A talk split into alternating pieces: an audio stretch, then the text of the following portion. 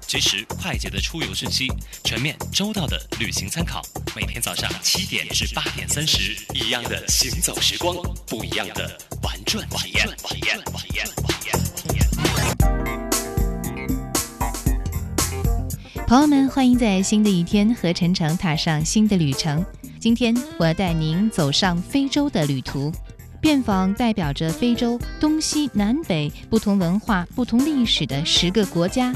走进与野生动物共舞的世界，我带着您纵横非洲。今天的第一站是非洲的肯尼亚。从肯尼亚的首都内罗毕走公路，一路颠簸了四个多小时，才到达安博塞利国家公园。我们预定的营地就在国家公园外围的保护区内。稍作安顿，营地经理就安排我们体验 safari，就是当地著名的观兽行。在肯尼亚要做的最重要的事情就是 safari。safari 在斯瓦西里语中是探险远行的意思。肯尼亚在二十世纪初就是欧洲人最热衷的度假狩猎之地。上世纪初，欧洲的达官显贵们就特别喜欢来肯尼亚。骑着马，牵着骆驼，带上帐篷，领着家仆厨师，背着家具，再扛着厨房厨具，浩浩荡荡出门去看猛兽、打猎、游玩。这玩的就是 safari。时至今天，同样的 safari 狩猎活动依然受到世界各国旅客的欢迎。不过呢，想要现场做一张豹子皮、狮子皮挂在家里客厅的炉壁上，恐怕是不再可能的事。自1977年肯尼亚政府下令禁猎后，猎杀任何野生动物都是非法的。于是，人们变换了 safari 的方式，在开放的野生动物保护区，用眼睛代替了猎枪，捕捉草原上的生灵；用飞机、四驱汽车代替马匹和骆驼，游走壮阔的东非大草原。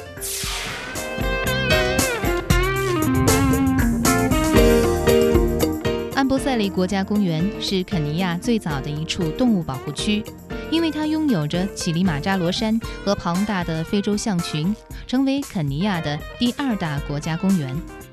在一九七零年代中期，这里与肯尼亚其他著名狩猎地区一样，受到盗猎者的侵扰，黑犀牛遭到大肆捕杀。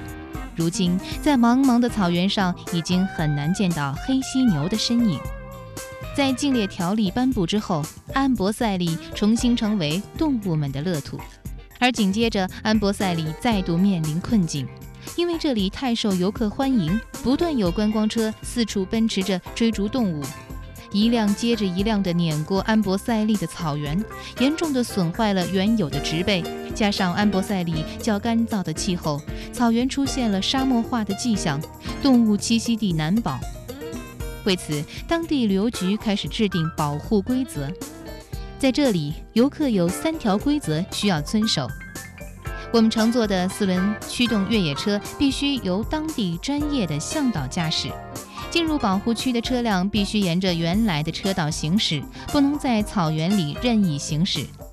而草原上所指的车道，实际上是被车轮碾出来的车辙痕。在草原上，别想着与动物留影，因为这里不允许任何游客下车靠近动物。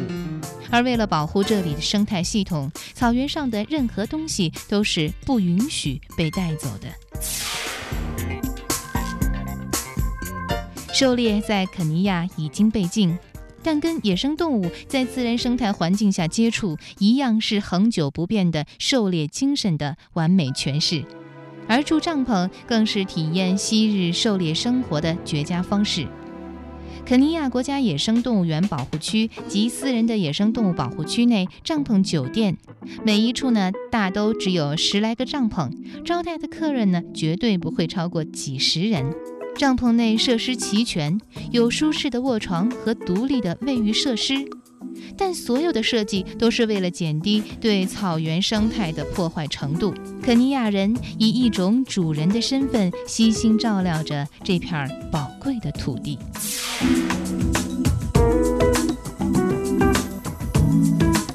在国家公园的草原上，大多是刺槐和金合欢树，几乎没有人会在路上与我们相遇。能碰上的多是动物。长颈鹿是最有家庭观念的动物。如果先看到一只，那么就请耐心的等待，附近一定有三四只它的其他家庭成员出现。这一次也不例外。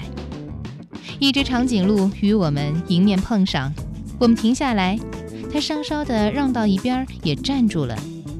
向导小心地迂回到长颈鹿的一侧等待。果然，从另一侧的树丛里钻出来四只高矮不等的长颈鹿。向导再次发动车子，慢慢向它们靠拢，在相距一米的地方熄火了。美丽的长颈鹿近在咫尺，我屏住呼吸，放慢动作，怕任何声响吓走它们。长颈鹿却仍在优雅地踱着步，时不时吃上几口嫩叶子。他们显然是看到我们的车，但个个是若无其事，有的只是停下来，直勾勾地望着我们。一时间，让我倒是有些手足无措。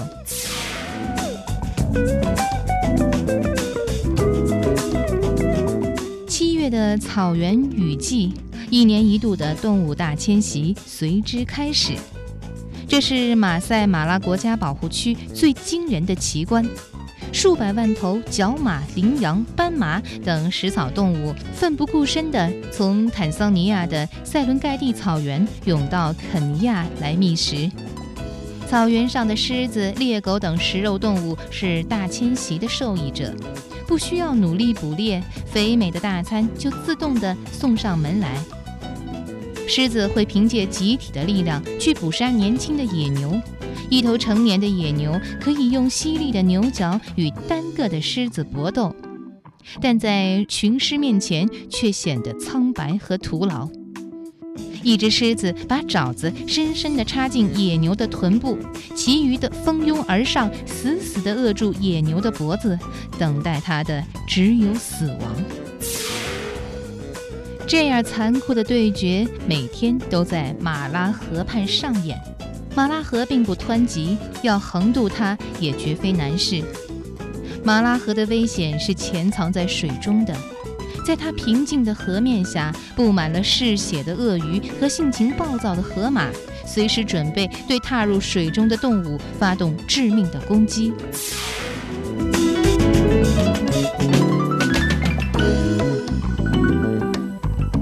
为了到达梦想中芳草鲜美的草原，疲惫的动物们不得不面对着这最后的厮杀。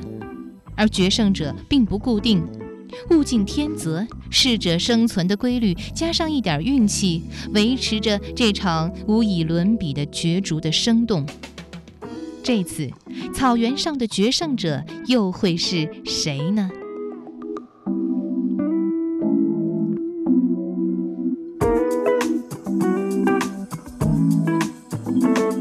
好的，朋友们，今天我们在肯尼亚国家公园的旅行到这里就结束了。这里是正在直播的行走时光，欢迎您跟随韩超继续旅行。